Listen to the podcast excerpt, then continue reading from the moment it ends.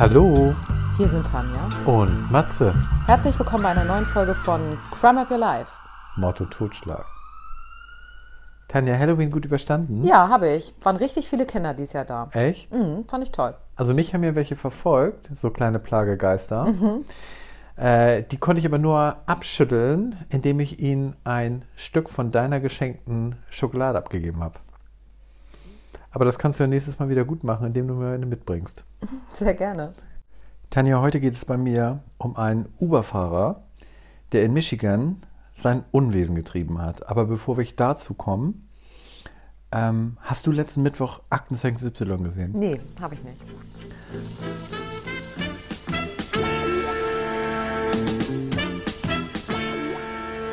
Und die Zuhörerinnen und Zuhörer vielleicht, die es auch nicht gesehen haben, möchte ich noch mal kurz drauf eingehen, weil das sind so, es war mal wieder so eine Folge, die schon zu den Gruseligeren gehörte. Oh, Und- aufpassen zu Halloween, ne? Nachträglich. Ja, irgendwie ähm, war das doch schon, ähm, also jedenfalls zwei Sachen sind mir da so ein bisschen hängen geblieben, deswegen wollte ich die noch mal ganz kurz erzählen.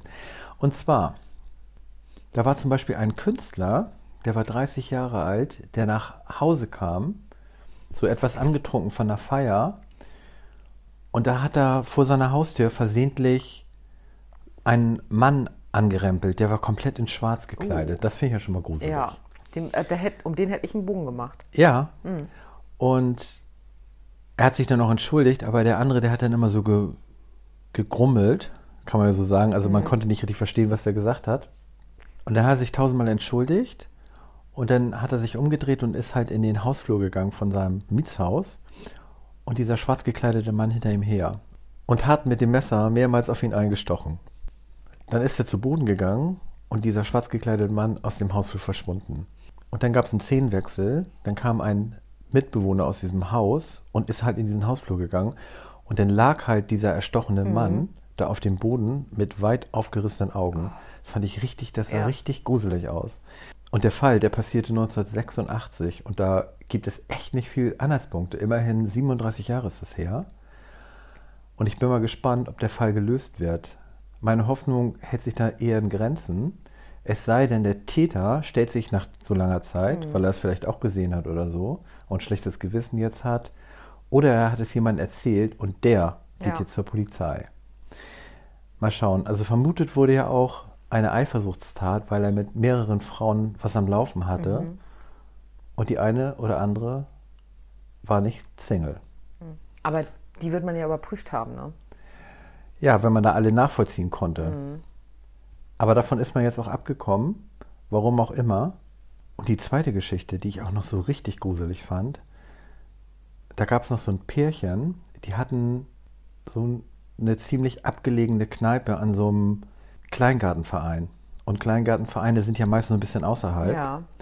Nicht gerade in der Stadt. Und als sie ihre Kneipe geschlossen haben, da sind sie noch auf so ein Stadtfest gegangen. Und nach diesem Stadtfest wollte der Mann noch in eine Disco und sie hatte da keine Lust zu, die Frau. Und dann hat sie gesagt, okay, dann gehe ich jetzt zurück, also zu dieser Kneipe, weil das Auto da stand. Und da hat sie sich in das Auto gesetzt und ihren Sitz so ganz zurückgemacht und wollte da halt schlafen.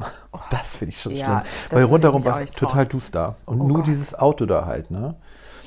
Und dann denkst du auch, da hast du mal gedacht, jetzt passiert Ja, irgendwas. klar. Tat's aber nicht, da kam der Mann gegen eins aus dieser Disco Mhm. äh, zurück, also nicht nach Hause, also zu diesem Auto. Und ähm, dann haben die sich total gestritten, weil sie halt sauer war, weil er überhaupt noch da in, die, in diese Disco gegangen ist und dann auch erst so spät gekommen ist. Und dann wollte sie dann ähm, nicht mehr losfahren und er hat sie dann immer gebeten und dann haben sie sich richtig gestritten, dass er sie sogar geschlagen hat. Und daraufhin hat sie gesagt, sie bleibt jetzt hier und er soll abhauen. Und dann ist sie doch wirklich tatsächlich zurück in diese Kneipe gegangen. Das finde ich auch ganz schlimm Ja. und wollte da halt schlafen. Und das musste sich aber nochmal überlegt haben, denn dann hat sie eine Freundin angerufen und gesagt, ob sie bei ihr schlafen kann, hat ihr das kurz erzählt. Ja. Und hat die gesagt, ja klar. Dann hat sie sich ein Taxi bestellt, dann kam der Taxifahrer und die Kneipe, es war alles duster, es war gar nichts. Und er hat dann auch so geguckt und so und hat die Zentrale angerufen und gesagt, hier ist niemand. Ja. Und ist wieder zurückgefahren. Und dann diese dunkler Weg da, wo der Taxifahrer dann zurückgefahren ist, da hat er eine Frau gehen sehen. Und das war die Frau. Das konnte er danach Ah, okay. Mhm. aufgrund von Fotos und so bestätigen. Dann hat er sie angesprochen und gesagt, ähm, hatten Sie eine Taxe bestellt Ja. und sie hat es abgestritten. Und man mutmaßt, dass sie vielleicht nach Hause gehen wollte. Dann doch. Hm. Da ist der Taxifahrer weggefahren und sie ist dann auf dieser dunklen Straße halt weitergegangen. Und in dem Moment, wo da kein Mensch war, Ja. muss jemand sie ins Gebüsch gerissen haben, sie vergewaltigt und dann erwürgt. Am nächsten Tag hat man sie gefunden. Ist das nicht auch schlimm? Das ist ganz schlimm. Aber war die betrunken? Also, Nee, überhaupt nicht. Weil das ja auch ungewöhnlich ist, dass die sich das traut, ne? Ja, Und wie alt war die Frau? Die war 22 Jahre erst alt. Und das Schlimme daran, die hat auch noch eine Tochter, Oh die bei den Großeltern geschlafen hatte. Und sowieso, was für Vorwürfe man sich dann macht, ne? Ja, Das, vor allen Dingen der Mann vielleicht Ja, auch. Ne? Der stand ja auch äh, äh, in Verdacht, dass er das sogar Mhm. gewesen ist. Aber das äh, konnte ja dann widerlegt werden, dass das nicht war. Also jedenfalls fand ich diese beiden Geschichten jetzt wirklich äh, schon gruselig, oder? das stimmt, ja. Kann man sich auch so gut reinversetzen, vor allen Dingen in diese Kleingartengeschichte, finde ich. Ja. Ganz unheimlich. Tanja, jetzt habe ich, glaube ich, erstmal genug erzählt. Vielleicht fängst du jetzt mit deiner Geschichte an und dann komme ich zu meinem Fall aus Michigan.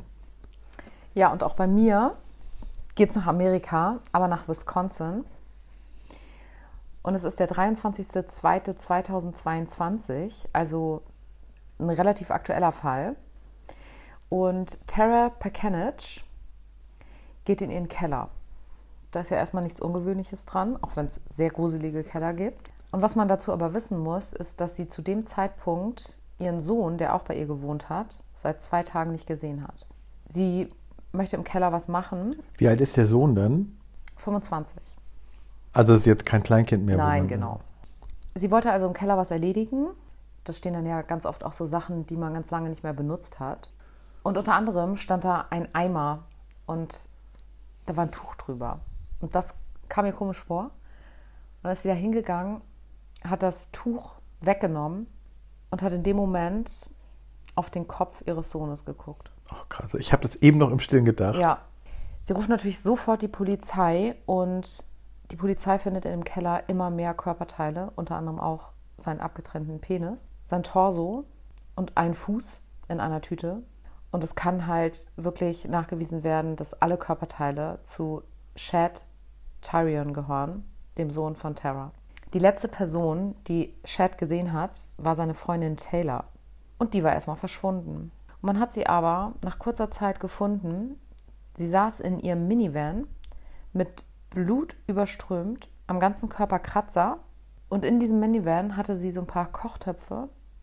Und in diesen Kochtöpfen fand man weitere Körperteile von Chad. Und ich stelle mir das so vor, wie die da in diesem Minivan saß. Weißt du, so völlig unbeteiligt. Ja. Und dann so um sie herum diese, diese Kochtöpfe mit den Körperteilen und Wie sie so halt eine- blutüberströmt. Voodoo-Frau so irgendwie, ich mir das so Also wie vor. in einem Horrorfilm, muss man wirklich Ja, sagen. ja, ja. Und ich habe ja gesagt, das ist zwei Tage, nachdem Tara das letzte Mal ihren Sohn gesehen hat, passiert.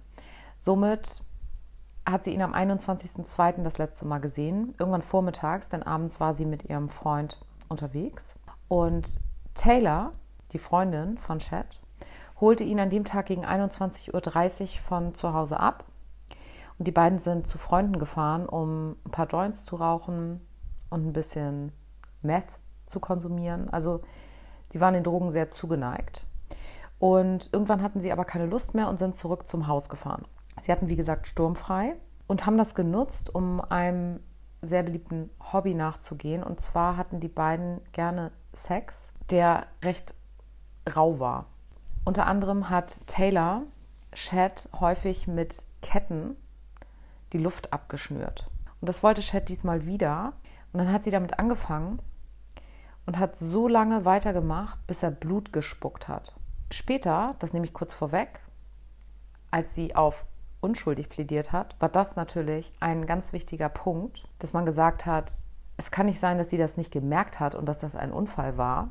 Denn gerade wenn sie das häufiger gemacht haben, weiß sie ja, dass das nicht normal ist, dass er irgendwann Blut spuckt. Nee. Und dass das spätestens der Zeitpunkt ist, wo sie hätte aufhören müssen. Hat sie aber nicht. Sie hat weitergemacht. Und wir kommen wieder zu einem Punkt, den wir schon in ganz, ganz vielen unserer Geschichten hatten. Um jemanden zu ersticken, muss man das ganz schön lange machen. Das dauert zwischen drei bis fünf Minuten. Und so lange hat sie eben mit diesen Ketten ihm die Luft abgeschnürt. Und wie gesagt, es muss ganz grausam ausgesehen haben, weil er währenddessen Blut gespuckt hat. Die muss dann ja auch ganz schön Kraft gehabt haben, das so Ja, lange aufrechtzuerhalten. Genau, ne? ich denke mal, er war auch noch an den Händen gefesselt. Ja. Sie behauptet dann, aus Panik hätte sie sich dann das Messer genommen und den Körper zerstückelt. Was man später herausfand, ist, sie hat den Körper so hingelegt, dass bei der Enthauptung, die sie ja durchgeführt hat, das Blut direkt in eine Tüte gelaufen ist, damit sie quasi wenig Schmutz macht. Das hört sich für mich sehr überlegt und planvoll an, weil auf die Idee in Anführungsstrichen kommst du ja nicht spontan. Dann hat sie das ganze Blut in der Dusche weggespült und dachte eben, dass sie ganz gut ihre Spuren verwischt hat. Jetzt habe ich schon gesagt, sie hat zuerst behauptet, das Ganze sei ein Unfall gewesen. Und was man aber später nachvollziehen konnte, ist, dass sie mehrere Stunden, nachdem sie ihn getötet hatte, noch Sex mit ihm hatte. Unter anderem Oralsex. Und sie hat mehrere Sexspielzeuge mit ihm gemeinsam noch benutzt. Mit Also dem Toten dann. mit der im Leiche. Prinzip, ja. Genau. Das fand ich so makaber, wenn man sich das vorstellt. Und dann hat sie ihn ja enthauptet. Also eine unfassbare Grausamkeit, das kennen wir von vielen Tätern. Ja, und ich frage mich, ob das eigentlich schon im Vorwege geplant war von ihr oder ob das wirklich so eine spontane Tat war, Ja, die sich so hochgeschaukelt hat, so entwickelt hat. ja. Sie hat sogar irgendwann ihren Anwalt angegriffen, also körperlich angegriffen. Das heißt, auch da ist ganz viel Aggression bei ihr gewesen. Der wurde dann ausgetauscht und der zweite Anwalt, der den Fall dann übernehmen musste, wollte das aber auf gar keinen Fall machen. Also für alle war klar, dieser Fall ist nicht zu gewinnen. Und in die Richtung deiner Frage bezüglich, war das vielleicht geplant, fand ich noch ganz interessant, was eine der Psychologinnen gesagt hat, die mit ihr gesprochen hatte. Denn sie hatte der Psychologin erzählt, dass sie vor einem Jahr einen Freund hatte, und zwar Jeffrey Dahmer. Oha. Der war ja 1994 bereits gestorben. Sie war aber offensichtlich fest davon überzeugt, dass sie mit ihm was gehabt hat. Und ein paar Tage bevor sie Chad getötet hat, hatte sie auch Fotos von Dahmer gegoogelt und sie hatte auch mehrere Bilder auf ihrem Handy von ihm.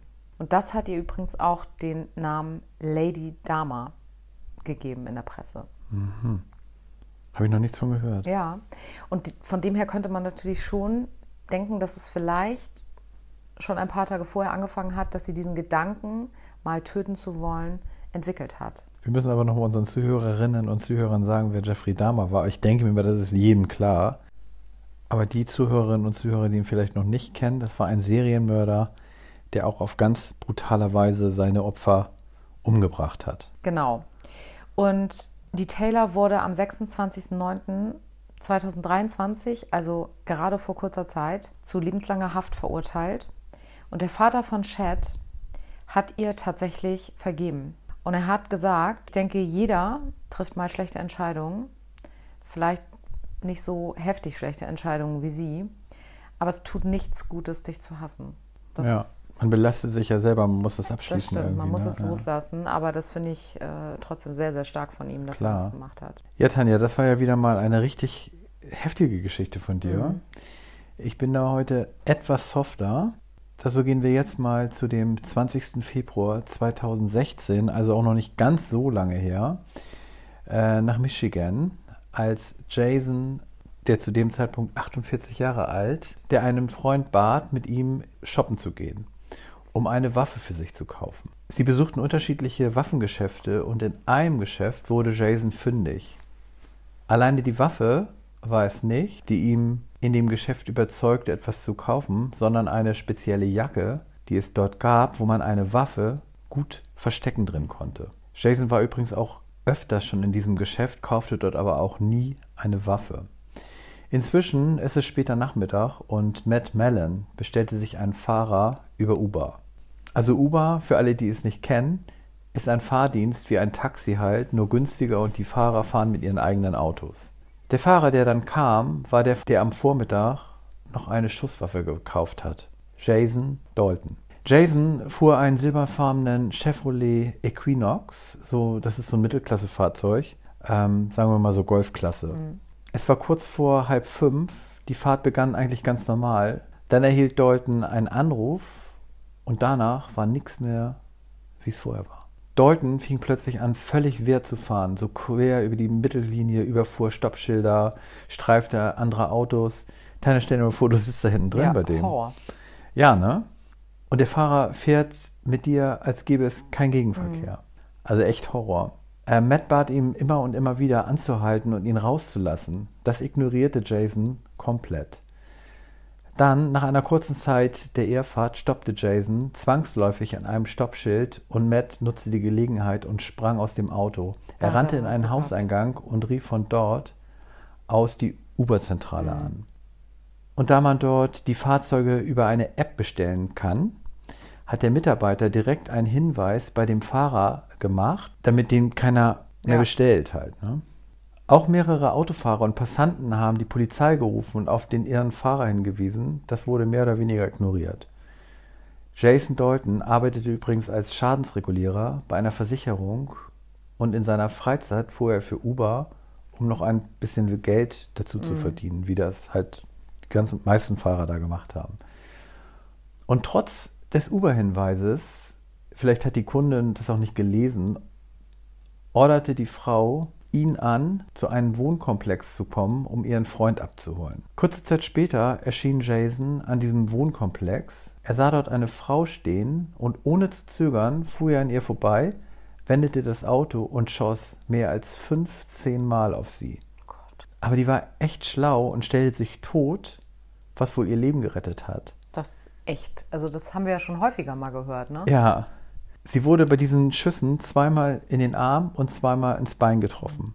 Und im Anschluss fuhr er zu seinen Eltern, da dort seine Frau auf ihn gewartet hat. Und das Auto sah ja nun ziemlich ramponiert aus und er erfand dann eine Geschichte, dass ein Taxifahrer das Fahrzeug aus Wut gerammt hat, weil er dem Taxifahrer ja eine Fahrt wegnehmen wollte. Also da gibt es wohl auch Konkurrenz. Konkurrenz, genau. Und dann behauptete er auch noch seiner Frau gegenüber, dass auch auf ihn von dem Taxifahrer geschossen wurde. Er hatte auch noch eine weitere Waffe, die er seiner Frau gegeben hat, und dann sagte er, sie solle nicht zur Arbeit gehen, sondern sich verbarrikadieren, es sei nicht sicher für sie. Also krasse Aussagen, oder? Ja. Er hat jetzt den Wagen seiner Frau genommen, wohl auch mit der Ahnung, dass nach dem anderen Auto ja Klar. bereits gefahndet wurde. Dann hat er zu seiner Frau gesagt, er kann jetzt nichts sagen, aber sie würde das später durch die Nachrichten erfahren. Oh Gott. Ist das nicht heftig? Ja. Und jetzt wird das noch verrückter. Er nahm wieder Uberfahrten an. Und das wundert mich auch, ne? dass die Leute immer noch den gerufen haben. Die späteren Passagiere sagten auch aus, dass da nichts Auffälliges an dem Fahrer war. Er hat alle Aufträge korrekt ausgeführt. Aber die Notiz war doch da mittlerweile drin. ja, aber vielleicht haben die das überlesen Ich oder weiß auch nicht, warum der nicht ignoriert. geblockt wurde. Ja, komisch. Ja. Später begann Jason seine Amokfahrt, muss man jetzt mal so sagen. Er fuhr durch die Straßen und hielt an einem Autohaus, wo sich zwei Personen Autos anschauten. Er ging auf sie zu und fragte, was sie sich denn kaufen wollten. Die konnten gar nicht mehr antworten, da feuerte er schon locker 18 Mal auf beide ein. Der Sohn 17 und der Vater 53 überlebten die Schüsse nicht. Dann stieg er relativ gelassen in sein Fahrzeug ein und fuhr davon. Circa acht Kilometer weiter hielt er dann an einem Restaurant an. Da standen so zwei Fahrzeuge nebeneinander mit jeweils zwei Personen.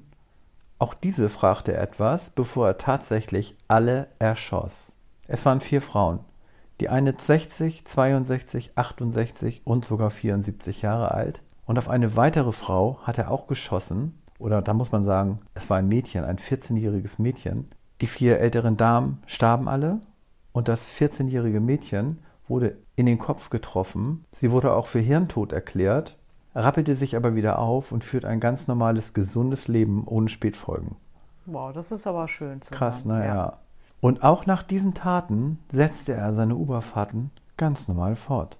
Die Polizei wusste bereits, um was für ein Fahrzeug es sich handelte, anhand von Videoaufnahmen des Autohändlers, und es gab auch diverse Straßenkontrollen, aber Jason wurde bis dato nicht gestellt. Ganz im Gegenteil. Er fuhr fleißig weiter Uberfahrten. Und es wundert mich echt, und dass keiner diese Gefahrhinweise beachtet hat oder dass Ja. er auch nicht gesperrt wurde. Und das muss ja auch mittlerweile im Radio schon gelaufen sein. Und da komme ich jetzt zu. da hätte man ja auch einfach komplett Uberfahrten jetzt erstmal sperren können. Ja. Und die Medien berichten ja inzwischen, wie du schon sagtest, von den Vorfällen. Und eine Gruppe Jugendlicher fuhr mit Jason und einer der Jungs erzählte die Geschichte von dem Uber-Amok-Fahrer, dem Fahrer, also Jason, und fragte ihn, ob er der Amokschütze sei. Und Jason blieb gelassen und antwortete mit Nein. Ist das nicht heftig? Ja. Auch eine weitere Gruppe von drei Jugendlichen stellte ihm die Frage, ob er der Amokschütze sei. Auch hier antwortete er energisch mit einem klaren Nein. Jedenfalls kann man froh sein, dass er da nicht geschossen hat. Ja. Und als die drei Jugendlichen das Fahrzeug verließen, beobachtete dies ein Polizist. Er rief Verstärkung und Jason wurde überprüft und aufgrund einer Schusswaffe, die man bei ihm fand, und wegen des Tragens einer kugelsicheren Weste, was ja auch schon auf irgendwas hindeutet, wurde er verhaftet. Letztendlich gestand er die Taten und sagte, dass ihm die Taten von einer App befohlen wurden und dass er vom Teufel besessen sei. Und auch sagte er dann wieder, dass ihm der Teufel die Morde befohlen hätte.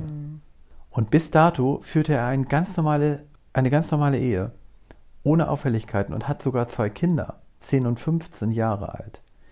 Lediglich seine Kollegen sagten später aus, dass er ziemlich schnell wütend wurde über einige Kunden. Dalton wurde wegen sechsfachen Mordes zu lebenslanger Haft verurteilt.